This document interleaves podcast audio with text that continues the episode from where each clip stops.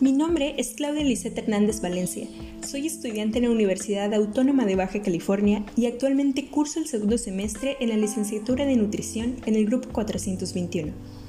Este es un podcast para la clase de comunicación oral y escrita, impartida por el profesor Fernando Barroso Medina.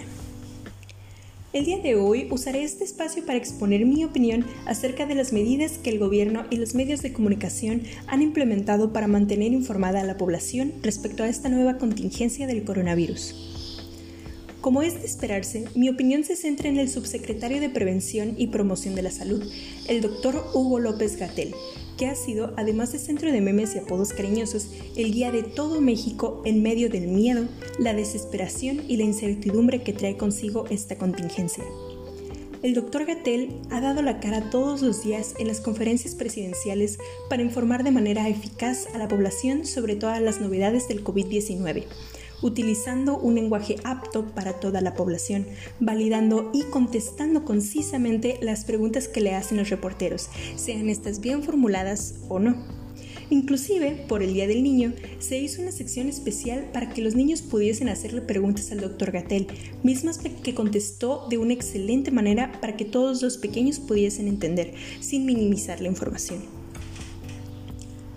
Considero que el trabajo del Dr. Gatel es incomparable y contrasta mucho con las actitudes que toman, por ejemplo, el presidente López Obrador cuando evade preguntas que le hacen los reporteros e incluso descalifica su trabajo, o el comunicado de TV Azteca diciendo que no le hiciéramos caso al mensaje del Dr. Gatel porque sus cifras eran irrelevantes. Otro problema que ha salido a la luz es el de las llamadas fake news, la información falsa que es esparcida primordialmente en redes sociales o en noticieros sin fuentes concretas.